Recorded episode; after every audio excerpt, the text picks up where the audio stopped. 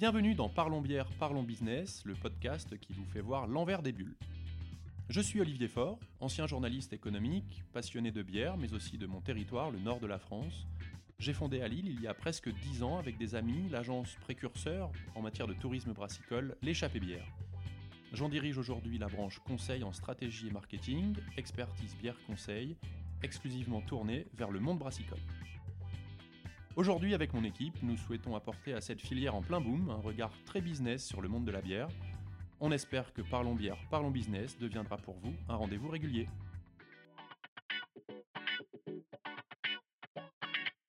Bonjour à tous pour ce nouvel épisode de Parlons bière, Parlons business. Je suis ravi aujourd'hui parce que nous allons traiter un sujet que j'ai envie de traiter depuis euh, plusieurs semaines, voire plusieurs mois puisque c'est un sujet euh, quasiment même un dilemme devant, auquel ont été confrontées euh, quasiment toutes les brasseries, qu'elles soient en création, en développement ou des, même des brasseries bien installées aujourd'hui. Ce dilemme est le suivant, modèle brewpub ou modèle de brasserie conventionnelle? Euh, ce sont deux métiers différents, deux types d'investissements différents, deux types de management différents, bref, véritablement deux modèles, j'allais dire qui s'opposent, non, qui s'opposent pas, puisqu'ils peuvent cohabiter, on va justement le voir tout, à l'heure, mais qui véritablement ont des, des spécificités très particulière. Et pour en parler aujourd'hui, je suis hyper content d'accueillir Antoine Robic et Cyprien Maisonnier. Alors là, ça ne vous dit sans doute rien, mais si je vous dis que ce sont les cofondateurs de la microbrasserie Fauve Craft Beer, je pense que ça parle un petit peu plus à tout le monde. Cyprien et Antoine sont des, de très bons interlocuteurs sur ce sujet puisque ils ont un brewpub euh, dans le 11e arrondissement à Paris et une brasserie que j'appelle un peu plus conventionnelle également, c'est-à-dire qu'elle vend par, via les canaux de distribution traditionnels. Donc ils connaissent très bien les deux modèles. Bonjour messieurs. Salut Olivier. Salut Olivier. Alors, Merci beaucoup de nous accueillir. Ben, je vous en prie, je suis ravi. Euh, d'ailleurs, petit, euh, petit préambule pour nos auditeurs. Euh, Cyprien est à Montpellier, Antoine est à Paris et moi je suis à Lille, donc on fait tout ça par téléphone, donc vous nous excuserez s'il y a des micro petits problèmes de son, mais normalement ce sera, ça devrait plutôt bien se passer. Messieurs, pour commencer, je disais en introduction que finalement brewpub versus, si je puis dire, brasserie traditionnelle, ce sont deux métiers différents. Est-ce que vous êtes d'accord déjà avec cette première affirmation? Ouais, alors euh, c'est des métiers qui sont assez différents, mais alors euh, selon nous aussi hyper complémentaires. Euh, il se trouve quand même que la partie brewpub inclut le métier de la production de bière artisanale. Donc il y a quand même un parallèle qui est, assez gigantesque là-dessus. Pourquoi nous on considère que c'est complémentaire? En tout cas, c'est le pari qu'on avait fait quand on a décidé de lancer ce projet c'était d'avoir une approche un petit peu différente des, des, des, des autres microbrasseries qui souhaitaient simplement se lancer, euh, euh bah, je sais pas, avec un entrepôt pour euh, produire de la bière et ensuite euh, se débrouiller pour la vendre à des bars, des restaurants.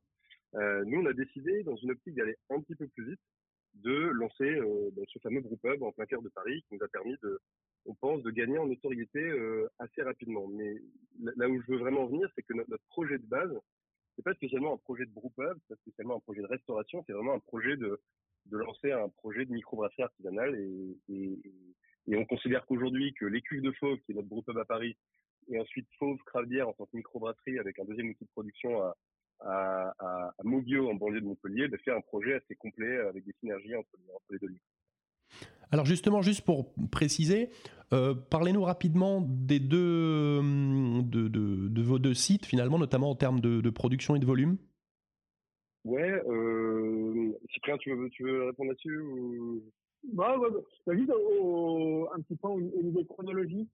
Et Antoine, tu l'as dit, on a ouvert le, le en premier. Donc le Brewpub, on l'a ouvert en mai 2019. En gros, c'est une période entre les gilets jaunes et le premier Covid. Ouais. Ça bien.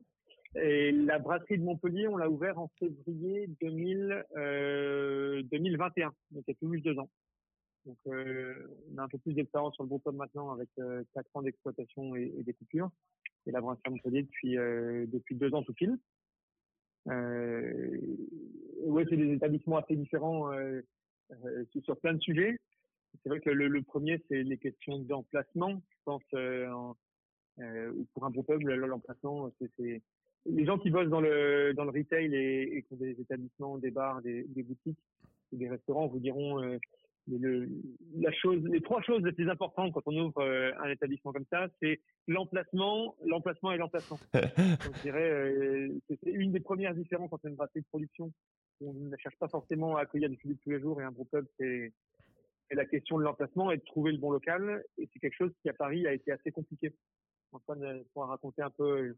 On a fait deux ou trois visites euh, pour, trouver le, bon local. Quoi. Ouais, ouais, c'est ce qu'Antoine m'avait dit quand on préparait notre entretien.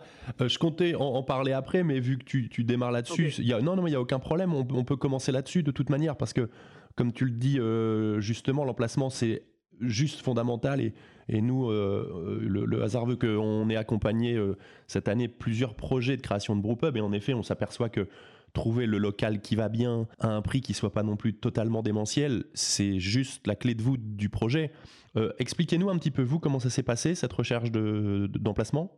Ouais, alors euh, c'est vrai que peut-être en, préambule de ça, ce qu'on peut dire, c'est que lancer un brewpub, c'est un vrai euh, parcours du combattant. En tout cas, sur le format qu'on voulait nous, c'était de lancer un brewpub en plein centre-ville. Comme on l'a dit, si jamais quelqu'un veut lancer un brewpub peut-être à l'extérieur d'une ville moyenne, c'est peut-être plus facile de trouver les locaux.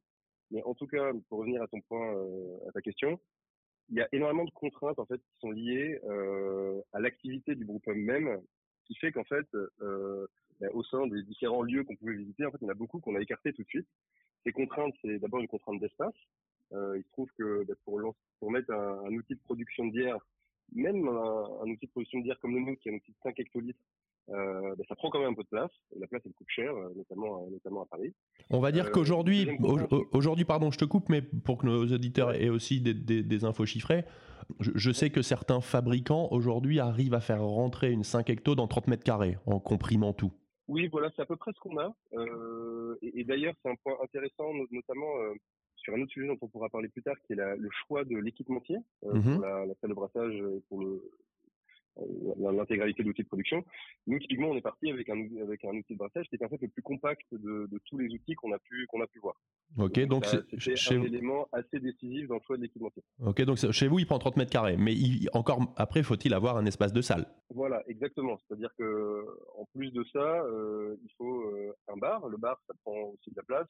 en général, dans les groupes il y a beaucoup de tireuses. On peut mmh même offrir à nos clients une, une, une, diversité sur les bières, donc tout ça, ça prend un petit peu de place. Euh, et puis évidemment, ben, euh, euh, le, le, fait que le groupe en tout cas c'est que nous on l'a défini, il y a une activité de restauration également. Tout ça fait que l'activité de production de bière, la salle plus la cuisine, ça prend mécaniquement pas mal de place. Chez vous, ça prend combien à peu près à Paris? On a 150 mètres carrés au sol. Euh, donc en fait, d'une certaine manière, c'est pas gigantesque. Nous, on a, on a l'impression qu'en fait, c'est très grand. Euh, parce que mécaniquement, bah, plus le local est grand, plus ça va coûter cher hein, au niveau de l'investissement de départ. Euh, ce, qu'on sait aussi, c'est que si on avait eu 50 mètres carrés en plus, honnêtement, ça aurait pas été beaucoup plus compliqué à gérer, ça aurait pas été un projet beaucoup plus compliqué à lancer non plus. Euh, donc, euh, mais en même temps, il faut avoir les moyens pour prendre 50 mètres carrés en plus mmh dans un lieu, euh, dans un lieu comme Paris. Euh, le, le, format tel qu'on l'a, on, on, pense que ça aurait été compliqué de faire vraiment petit, euh, parce que euh, donc tu, tu, posais la question de, de, des hectolitres qu'on brasse sur place.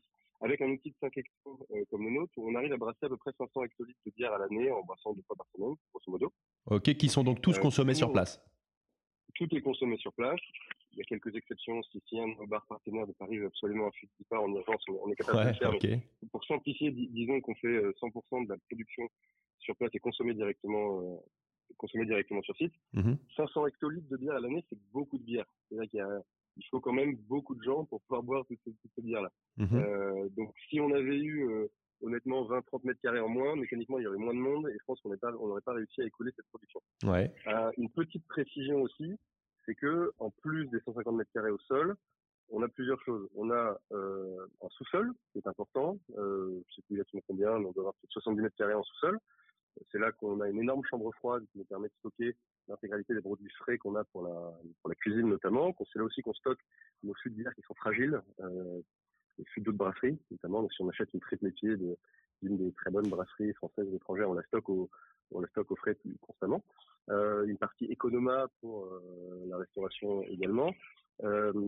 On a une petite particularité, c'est qu'on a un bureau à l'étage, mais ça c'est pas très important, mais surtout, on a aussi une terrasse.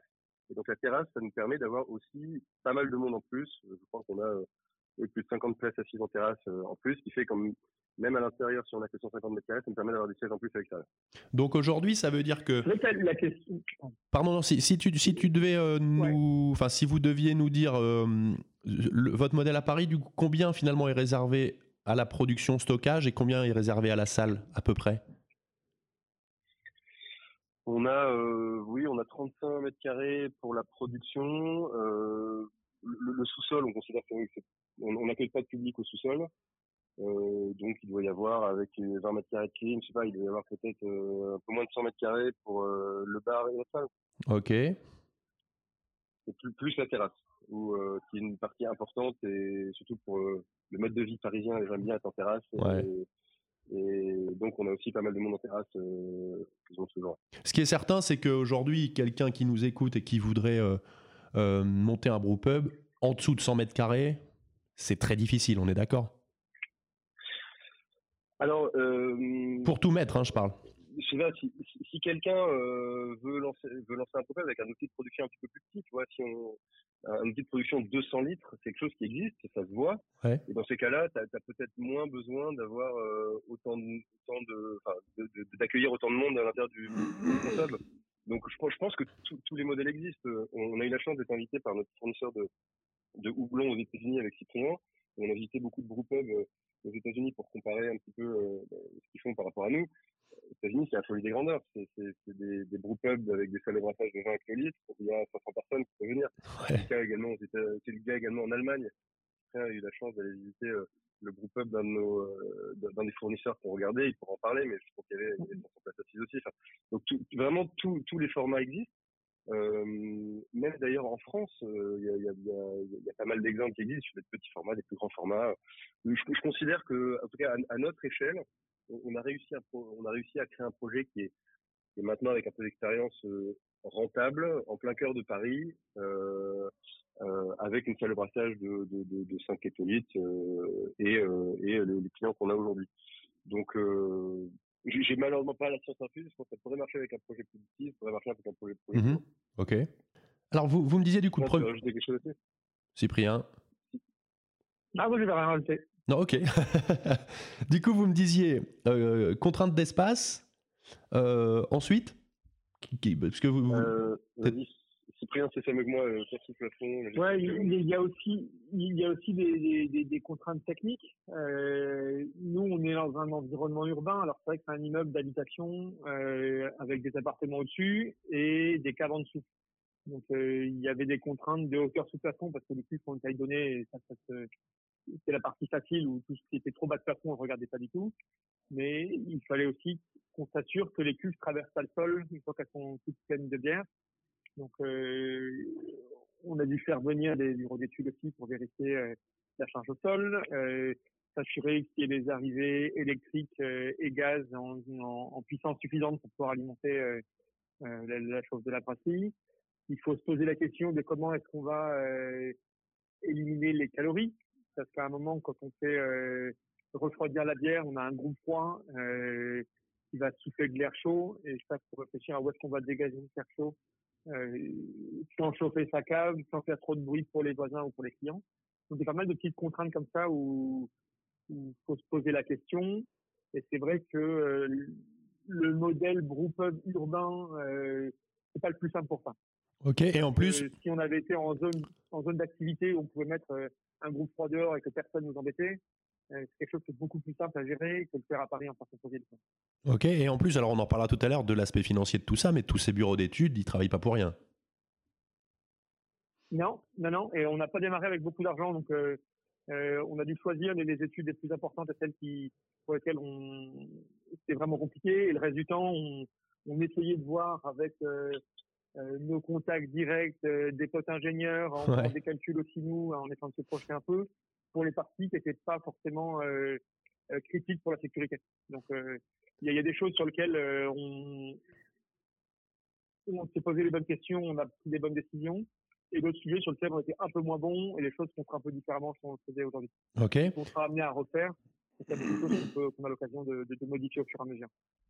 Après, après la contrainte de l'espace qu'on est en train d'évoquer, elle, euh, elle peut aussi se gérer euh, par des choix en termes de matériel. On le disait, prendre un équipement, prendre un équipement très compact et euh, si ma mémoire est bonne, Antoine me disait que un des meilleurs choix que vous aviez fait, peut-être certains de vos euros les mieux investis, c'était de les investir dans des, des, tanks de service.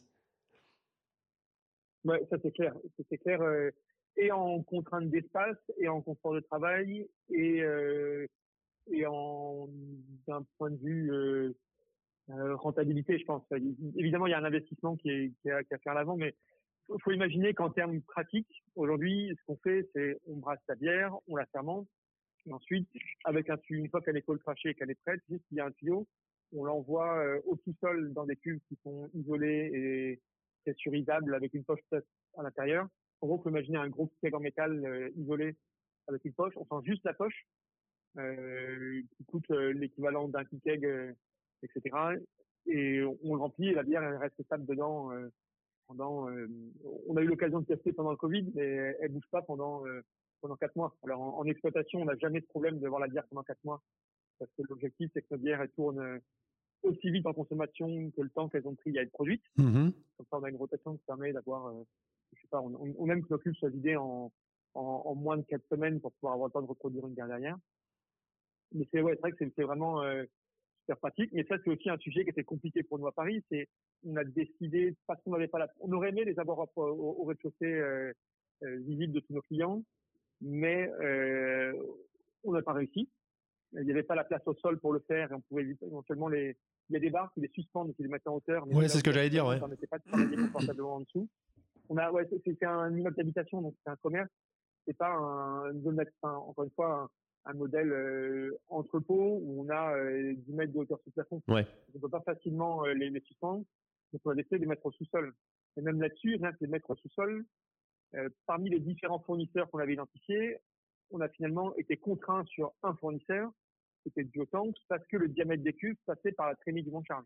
Ok. Euh, et qu'on voulait pas casser la, la, le plancher de, de, du bistrot pour élargir, pour faire passer les cuves, parce que si on touchait à la structure du bistrot, il fallait on parlait de la copropriété en général. Euh, il y a plein de choses qu'on a évoquées à la copropriété dans le projet euh, d'un point de vue légal, mais se rajouter une couche où on touchait au, au plancher et au plafond, c'est quelque chose qu'on voulait pas faire. Ok. Euh, ça passait de justesse, mais pareil, c'est du boulot à renforcer le sol pour répartir la charge, parce que mine de rien, les, les six de temps, il faut s'imaginer que les cubes sont empilés, que les cubes horizontales, ils sont empilés sur trois de haut. Donc en gros, il y a, il y a trois fois 500 litres qui sont empilés, les deux sont à côté sur une surface qui doit faire euh, euh, je sais pas, un mètre de large sur euh, sur 4 mètres de long. Donc euh, ça fait une grosse charge au sol aussi. Donc euh, il a fallu qu'on recoule une dalle. Ça tient pile poil en hauteur sous plafond. Et c'est vrai qu'à chaque fois on avait bien mesuré 15 fois, regardé les plans à chaque fois pour s'assurer que ça allait passer. Ouais, j'imagine. Au final, à l'exploit, c'est vraiment idéal. Et, et, je pense que pour un groupe hub, même d'un point de vue environnemental par rapport à, à, à ceux qui utilisent des tickets, qui passent leur temps à laver des fûts, etc je pense qu'on est vraiment pas mal. C'est vraiment le service de la bière en vrac, euh, directement depuis la cuve euh, euh jusqu'à la pinte, et, servi en plus d'un point de vue qualité dans les meilleures conditions possibles, parce qu'elle est maintenue au frais euh, pendant toute la chaîne de, de, de, du fermenteur jusqu'au verre. Et qu'elle est jamais en contact avec l'air. Elle est jamais en contact avec l'air non plus, ni avec du CO2. Mm De rien, ça évite les problèmes de surcarbonatation. Euh, sur la bière est stockée au froid pendant pendant quatre semaines. Donc euh, ça, c'est un outil où à part le fait que ça peut être compliqué à installer et que ça coûte cher à l'achat, euh, euh, je recommande les, les yeux fermés. Ouais. Alors du, ouais, c'est ce que. Ça, je peux, peux peut-être euh, intervenir là-dessus. Vas-y Antoine, bien sûr. Important euh, pour nous à l'échelle du à l'échelle du projet, c'était que l'objectif c'était de faire vivre euh, à nos clients et à nos clientes la meilleure expérience de bière possible dans un lieu comme celui-ci. C'est quelque chose qu'on peut pas faire quand on a euh, uniquement un petit bar euh, en centre-ville, qu'on est euh, ou alors qu'on a même une taproom adossée à la, à la brasserie. L'idée, c'est vraiment, on a un outil qui est intégré, on brasse de la bière, on la descend dans les cuves de service, la bière elle est conservée à température optimale dans les cuves de service, ce qui fait que même si on travaille sur des triples IPA hyper fragiles avec beaucoup de houblon, les qualités organoleptiques de la bière ne, ne sont pas changées. Et la bière, sur le lieu, elle est servie dans des bonnes conditions, dans un bon verre, avec un très bon système de tirage, et avec quelqu'un qui est capable de te parler de bière. Donc cette expérience globale, ce qu'on appelle nous l'expérience immersive, parce qu'en fait on est aussi au milieu des cuves, avec, on peut toucher les cuves dans lesquelles la bière a été faite, c'est quelque chose qui, dans, dans, dans, le cadre du projet Fauve, dans sa globalité, ben, a joué beaucoup euh, sur euh, je sais pas, la, satisfaction des clients, le fait qu'on ait qu'on ait pu, et là on revient sur l'utilité du projet Fauve, gagner en autorité, je pense, un petit peu plus vite que si on avait uniquement eu une brasserie à l'extérieur de Alors ça, c'est très intéressant ce côté expérientiel parce que en fait, ça joue aussi sur la création d'une marque, hein, qui, est, quelque chose d'important pour vous. Mais si, vous le voulez bien, on en reparlera juste après. Je préfère qu'on remette là un petit peu les mains dans le cambouis, si je puis dire, de, de, de la préparation de ce projet. On a donc parlé de l'emplacement, de la du dimensionnement. On était en train de parler donc maintenant du matériel. Euh, donc vrai, même si vous, le disiez tout à l'heure à juste titre, chaque projet euh, est, unique et vous n'avez pas la science infuse, mais en tout cas là, vrai conseil euh, très affirmé de votre part, c'est vraiment l'utilisation de, de, tanks de service. en termes de surcoût budgétaire, vous avez ne serait-ce qu'un ordre de grandeur à donner par rapport à quelqu'un qui se dirait bah non, moi je vais en futer parce que j'ai pas le budget?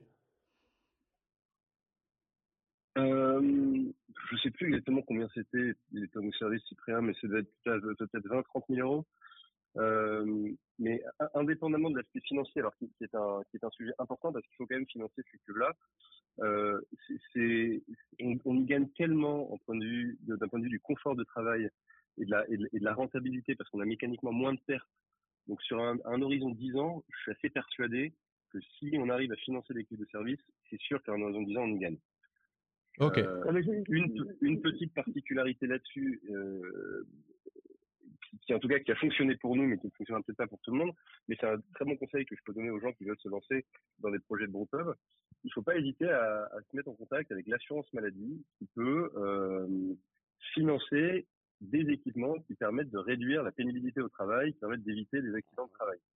Et c'était le cas des cuves de service, euh, puisque euh, par définition, quand on a des de service, on ne manipule pas de fût, c'est-à-dire il n'y a pas de problème de taux, les fameux de problèmes de dos, les fameux troubles musculo-squelettiques qui peuvent mhm. arriver avec la manipulation de fût.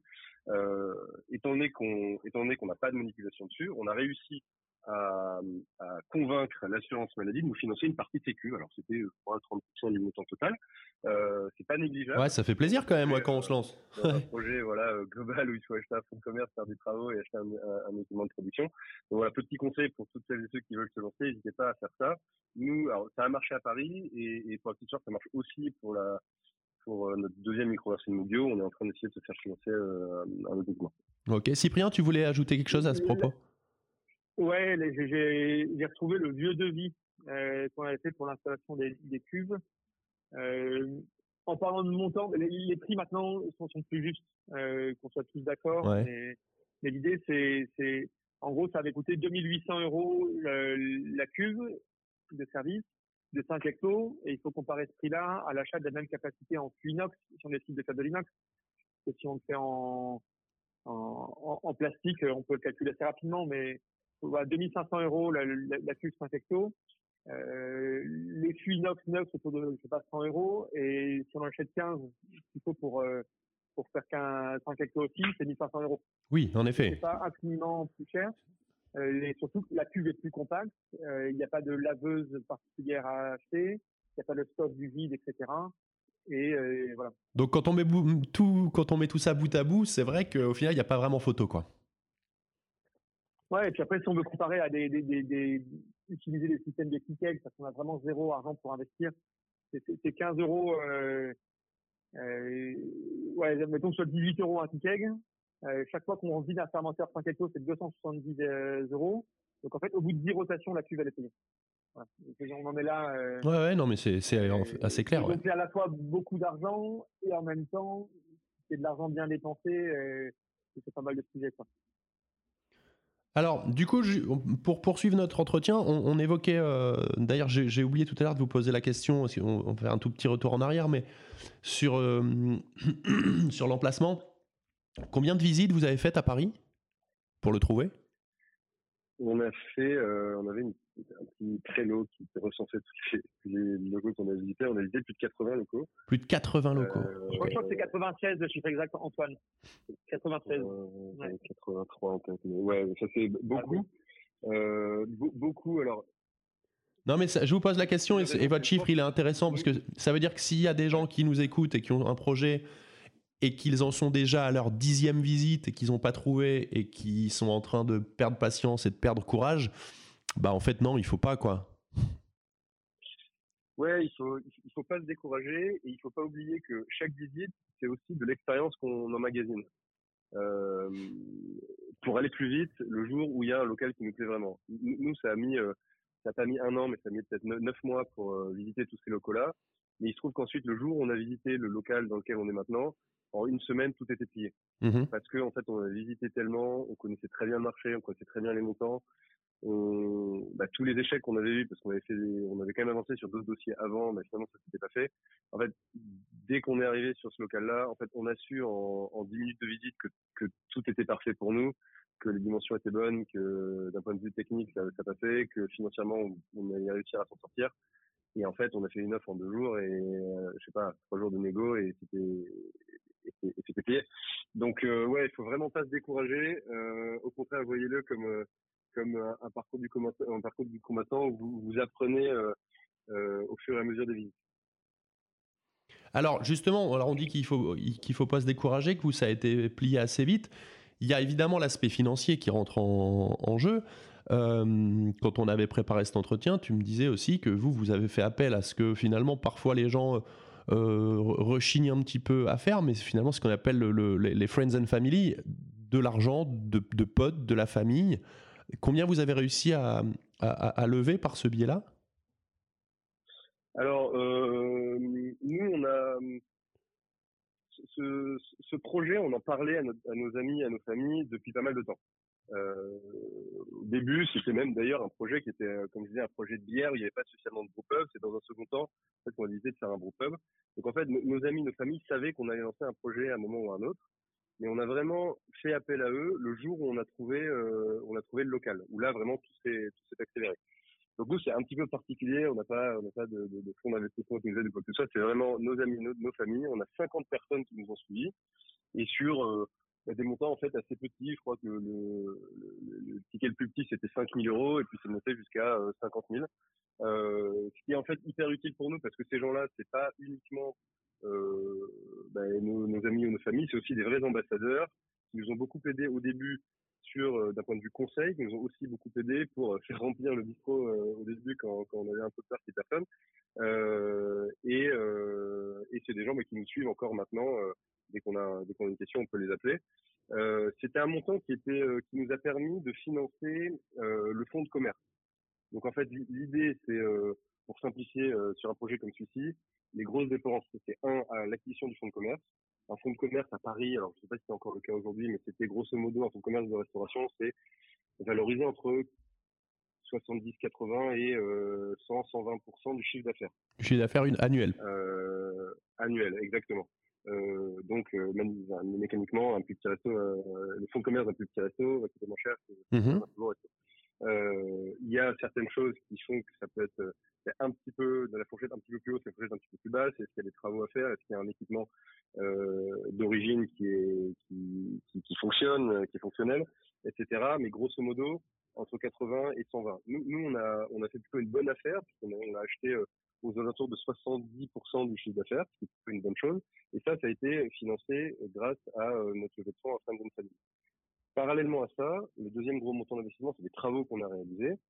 Et ces travaux-là, en général, euh, euh, euh, bah pareil, nous, nous, on réfléchit en euros du mètre carré. Ouais. Euh, donc là, il y a tous les prix. Donc euh, pour 500 euros du mètre carré, on peut faire un joli projet.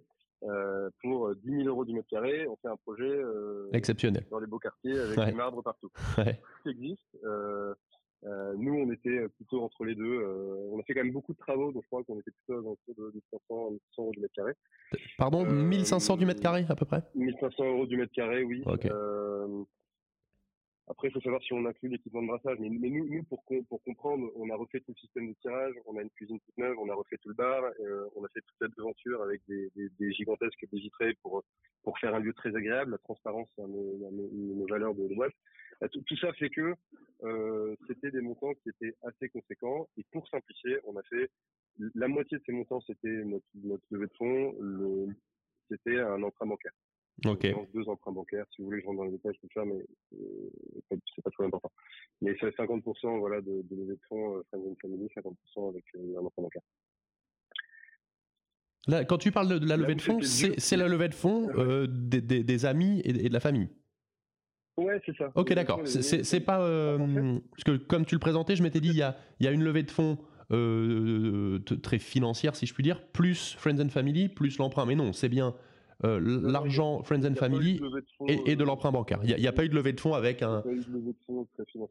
avec un fonds ou quoi que ce soit. Ok. il y a, bah, si, si c'est possible faire maisonnier, euh, je passais tout vite maisonnier, quelques rubiques, et puis après mes potes. Non, mais c'est bien parce que ça montre que tu, on, arrive quand même aussi euh, à une période où, la création dans la bière devient. C'est un petit peu plus serré que c'était il, y a encore 3 ou 4 ans. Euh, c'est bien de voir que des projets qui aujourd'hui, euh, objectivement, sont des très belles réussites comme la vôtre, sont nés finalement avec juste bah, de l'argent de potes de famille et un emprunt bancaire, tout ce qu'il y a de plus traditionnel et qui n'a pas eu besoin de faire appel à je ne sais quel fonds d'investissement mystérieux qui vous a allongé 2 millions d'euros. quoi. Ouais, c'est sûr.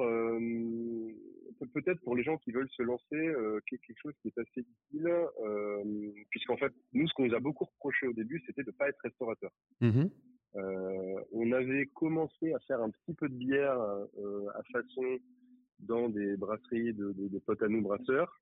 On n'était pas non plus vraiment brasseur professionnel encore à l'époque. Donc en fait, tout ça mis bout à bout fait que quand on a quand on allait rencontrer les banques pour la première fois, bah, c'était assez facile pour les banques de, de, refuser de nous prêter parce que on n'était pas de l'industrie, on n'était pas du métier, on n'avait pas de, notre première affaire. c'est des choses qu'on a, qu'on a euh, entendues plusieurs fois. Enfin, on, on, se souviendra toujours, euh, il pourra confirmer, mais la, première fois qu'on a reçu euh, le premier refus de, de notre banque historique euh, euh, qui nous refusait notre prêt, c'était un des moments assez durs d'entrepreneur parce qu'on s'est dit si même eux ils nous refusent en fait, euh, que, comment faire tous les autres qui ne nous connaissent pas. Mmh Puis bon, finalement, à force de persuasion, on a réussi à convaincre euh, une banque et en en convainquant en une, on a réussi à en convaincre une deuxième et c'est la deuxième qu'on a, qu'on a choisi. Donc, euh, voilà, mais donc tout ça pour dire, si, les gens peuvent, si les gens qui veulent lancer un groupe pub peuvent s'associer avec quelqu'un qui est du métier, peuvent euh, faire le groupe peut-être même dans un second temps, après avoir déjà une activité de, de, de brasserie, de microbrasserie, ce sera, ça permettra de, de, de lancer le groupe de manière beaucoup plus facile, notamment dans les, dans les, dans les discussions qu'ils auront avec, euh, avec les commissions bancaires. Ok. J'y pense, mais sur la partie emprunt, Antoine, je sais pas si tu te souviens, mais on avait été bien aidé pour le coup par euh, une personne au sein de l'agence Simo qui nous avait aidé à trouver ce local-là, euh, qui avait fait euh, un boulot de courtier Ok. on, a, vu beaucoup d'agents, on a vu beaucoup d'agents immobiliers. On, ne s'est pas toujours lié d'amitié avec tout le monde euh, euh, parce que c'est un métier difficile. On a l'impression, euh, quand on lance un projet, on a toujours l'impression que c'est trop cher les agents immobiliers par rapport à. Mais là, pour le coup, le, il y avait dans l'équipe une femme qui nous a vraiment vraiment beaucoup aidé, qui avait des relations dans les banques, qui avait l'habitude de faire des transactions avec des fonds de commerce de restauration, qui savait qui appeler et elle, elle avait contacté de son côté une dizaine de banques et on s'est retrouvé avec une banque qui était pas forcément avec des offres de la part de banques qu'on de banquiers qu'on ne connaissait pas directement, qui n'étaient pas les banques de nos parents, de nos oncles, de nos machins, etc. Mhm. Euh, et avec qui on a eu une première offre. Et dès qu'on a eu une première offre, même si les conditions n'étaient pas géniales, en fait, ça a débloqué beaucoup de choses. Il y a, un effet euh, un peu boule de neige là-dessus. Okay. Si, si, on nous dit qu'il y a un autre banquier qui a fait une offre et qui s'est positionné, euh, là d'un coup, nous aussi, on s'est senti soulagé parce qu'on savait que le projet allait avoir lieu. Euh, mais au final, euh, les, les, autres ouais, ont, ont réagi, ils se sont dit ah bah finalement euh, euh, on a réétudié le dossier, peut-être qu'avec ces nouveaux éclairages, voilà l'offre qu'on peut faire en co-investissement, puis finalement ils disent bon bah finalement on peut y aller tout seul, ah ok ils ont fait ce là ah bah on peut peut-être faire un petit peu mieux, et d'un coup ça s'est complètement débloqué ouais. Ok, top. Et, et après sur, sur, la partie financement, levée de fonds, etc. Antoine, je pense que tu te souviens aussi, quand on fait des travaux sur un bon pub, il y a des moments où y a pas mal de budgets qui sont dépassés.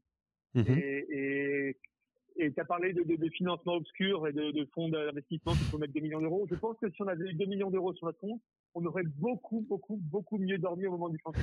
J'imagine. Franchement, des moments où, euh, où on faisait des allers-retours avec nos archis, qui suivaient le projet, ils nous disaient, bah, en fait, il y a eu des mauvaises surprises sur tel point, tel point, tel point. Euh, les chiffrages n'étaient pas bons, on, fait, on augmente de temps. Donc on passe d'un budget de X à, à, deux fois le budget. Alors comment ça se gère ça Parce que là maintenant, honoraires aussi de archives qui sont indexés sur le budget des travaux vont être multipliés par deux. Donc en fait tout a explosé et là on a obligé de faire des compromis sur sur les matériaux, les choix, les trucs comme ça. Mais il y a eu il y a eu deux trois fois où, où où on se disait que, ça passerait pas et que, et que ça allait être foutu. Et alors, au, final, justement, comment ça fait pour passer? Parce que là, aujourd'hui, avec le recul, tout a fonctionné, t'en parles avec le sourire, mais comme tu le dis, sur le moment, tu dois plutôt avoir des sueurs froides. Quand on te dit le budget va être x2, toi tu sais que tu as 100 000 euros et pas un euro de plus, comment en fait vous avez fait pour que ben, au final tout ça se fasse? Alors, euh, un truc qu'on a fait euh, qui n'était pas complètement inutile euh, à plusieurs titres, c'est qu'on a fait une petite opération de crowdfunding. Mmh euh, en fait, euh, qui, était qui était utile pour nous en fait à deux titres. un, ça nous a rentré un petit peu de trésor pour finaliser une partie des travaux, effectivement. Et deux, c'était aussi une petite opération de marketing pour faire découvrir aux gens du quartier et d'ailleurs le, le lieu en lui-même. Euh, donc l'idée, c'est le crowdfunding. Il y, a, il y, a, plusieurs manières de faire du crowdfunding. Ça peut être d'investissement en capital, ce qui n'était pas notre cas, euh, c'était de la dette également. Nous, en l'occurrence, on a fait un, un, format de don avec contrepartie. Donc, euh, vous mettez 10 euros, vous avez euh, un pack de, de 6 bouteilles. Euh, vous mettez 1500 euros, vous avez une bière à votre nom, vous venez brasser avec nous, etc. Donc c'est un format assez classique. Moi, je suis pas sûr que vous en parler ici tout, le monde. Non, mais en effet, c'est maintenant assez connu, ouais. Voilà. Mais, mais en tout cas, je crois qu'on a eu, on a eu un petit peu plus de 20 000 euros comme ça, et ça nous a permis de, de, de boucler une partie des travaux. Comme a dit Cyprien, l'autre chose, c'est qu'on a fait des compromis. Donc il y a certaines choses, malheureusement, qu'on qu'on a dû mettre de côté, des choses qu'on a fait plus tard. Je pense notamment à, à, à la, aux travaux acoustiques qu'on a fait à l'intérieur du local, parce qu'il y a pas mal de résonance. Ça, c'est des choses qu'on a fait quelques mois après avoir lancé le, le bistrot, après avoir euh, fait rentrer un petit peu de trésor. Euh, Il y a des choses qu'on a décalées, des choses, les radiateurs aussi. On, on a ouvert le bistrot en mai et on s'est dit, bah, les radiateurs, euh, euh, parce que mine de rien, sur un local qui fait 150 mètres carrés, je sais pas, il, il avait pour 10 000 balles de radiateurs. Et on s'est dit, bah, ça aussi, bah, ce sera, on le fera en, en novembre prochain quand on aura reconstitué un peu de réseau. C'est des choses qu'on a décidé de faire nous-mêmes. C'est moi qui ai posé, par exemple, les, les, les réseaux pour les, les réseaux d'eau glycolée pour le refroidissement des fermenteurs et je trouve que c'est quelque chose que j'ai pas très bien fait, mais qui fonctionne euh, à peu près, mais qu'on va devoir changer. Et au final, euh, si on le change quatre ans après avoir démarré le bistrot, bah, au final, c'est quatre ans de, de, frais aussi qu'on a, euh, qu'on a décalé dans le temps. Donc, c'est ça qui nous a permis. Après, je ne sais pas, il y a les effets de les fournisseurs euh, on paye pas tout au moment où on signe le devis, il y a un échelonnement, etc. Il y a certains fournisseurs où on a demandé euh, de manière très sincère, est-ce qu'on peut décaler euh, d'un mois le paiement de certaines échéances pour pouvoir euh, avoir fait rentrer un peu de chiffre d'affaires? C'était et se rassurer si jamais ça démarrait moins vite. Il y a plusieurs choses et je pense qu'à ce moment-là, il n'y a pas un secret, c'est qu'il faut, il faut tout mettre en œuvre pour essayer de, préserver de l'argent sur son compte pour éviter les surprises. Je sais pas Antoine. Ouais, un, un, truc que je peux ajouter, c'est il y a un truc sur lequel on n'a jamais tergiversé, et, j'espère que dans l'intégralité du projet en tout cas, on va garder ça toujours, en tout cas, on l'a toujours gardé, c'est l'objectif numéro un, c'est de faire de la bonne bière. Donc, il y a, sur les investissements qu'on a réalisés, là où on peut mm. faire des économies sur certaines choses, sur la bière, on n'a jamais fait d'économie. Donc, euh, typiquement, je ne sais pas si Olivier, tu veux qu'on parle du, matériel aussi. Si, si, euh, allons-y. Ouais. C'est des montants qui sont, qui sont importants. Mais pour brasser 500 hectolitres de bière à l'année, en fait, tous les montants existent. Euh, pour donner un ordre d'idée, nous, je crois que c'était 170 000 euros euh, l'intégralité de l'outil de production qu'on a euh, sur ce local-là. On peut le chiffres parce que c'est il y a rien de. Enfin, maintenant, vous pouvez tout, le monde peut trouver des devis partout, c'est assez facile. Euh, avec du matériel italien dont on est hyper hyper content, euh, à tel point qu'en fait on leur a acheté une deuxième brasserie à Montpellier, donc, euh, donc euh, ça, ça prouve qu'on est très content de ce matériel-là. Mais en fait, on aurait pu faire le même nombre d'hectos avec une brasserie chinoise pour un montant, je sais pas, de 50 000 euros, ou alors avec des temps avec un peu de bricole, comme, comme font beaucoup de brasseries en France. Et il y a des brasseries qui font des bières magnifiques euh, avec des temps et donc il y a vraiment aucun problème là-dessus. Et c'est juste qu'on a voulu se mettre, je pense, toutes les, toutes les chances de notre côté. On aurait pu, à l'opposé, aller chercher une brasserie allemande pour 500 000 euros. Mhm. Mais en tout cas, nous, euh, notre objectif, c'était de faire euh, les meilleures bières possibles. Et donc, on a investi dans un outil de production top qualité. On a investi dans un Hop Gun qui coûte 20 000 euros, qui, à l'échelle du projet, en fait, euh, c'était absolument pas indispensable. Et ça, vous l'avez acheté, le Hop Gun, typiquement, vous l'avez acheté dès le début? Tout de suite, ouais, Oui. tout de suite. Donc on dit oui au Hop Gun, mais on dit non au radiateur, quoi. Exactement. Ok. Exactement. Et, et- et je pense que ça a été, honnêtement, maintenant, avec un peu de recul, le- le Fauve est- enfin, les gens connaissent les bières Fauve aujourd'hui pas mal pour les bières houblonnées. Et euh, peut-être que ce Hop Gun a joué un petit peu, euh, d'une certaine manière, sur euh, le fait que les gens aiment bien nos bières houblonnées. Euh, on a d'ailleurs à Montpellier littéralement le même outil de production qu'on a à Paris, juste des deux fois plus gros. On a aussi un gun à Montpellier. Tous nos deuxièmes drives sont faits au gun. Enfin, c'est, c'est, c'est, l'utilité de ce projet un petit peu global où en fait le fait qu'on ait exactement les deux mêmes microbrasseries à Paris et à Montpellier, c'est que Paris est vraiment notre laboratoire. Toutes les bières sont d'abord testées à Paris. Ça Mhm. nous permet en une semaine d'avoir ben, un super retour euh, sur euh, les nouvelles recettes qu'on crée. Si ensuite les bières elles à Paris, bam, on les envoie à Montpellier, on fait x2 et, euh, et ensuite on fait une canette, on fait des fûts on les vend partout en France. Donc c'est avec un, pro- un produit qui est assez éprouvé, quitte à, quitte à ce qu'on fasse des petits ajustements. hein. Euh, voilà, je vous donne dans le mille, on va sortir une, une, une pastry euh, sour euh, avec de la myrtille et du sirop d'érable. C'est une bière qui a d'abord été testée à Paris, elle a super bien fonctionné, on l'a fait bientôt à Montpellier. Voilà. Ok. Euh, donc aucun aucun compromis sur la bière. Sur le matériel. Et c'est là-dessus que se termine la première partie de ce podcast. On se retrouve très prochainement pour la seconde partie, toujours en compagnie d'Antoine et de Cyprien de la brasserie Fauve. À bientôt. Parlons bière, parlons business est un podcast d'expertise bière conseil. Si celui-ci vous a plu, n'hésitez pas à le partager et à le noter 5 étoiles dans votre appli audio. Pour connaître les prochaines dates de diffusion, rendez-vous sur le site expertisebièreconseil.com. Vous pouvez aussi réagir à cette interview sur le compte Facebook d'Expertise Bière Conseil. Et n'oubliez pas, comme le disent si bien nos amis belges, une bière brassée avec savoir se consomme avec sagesse.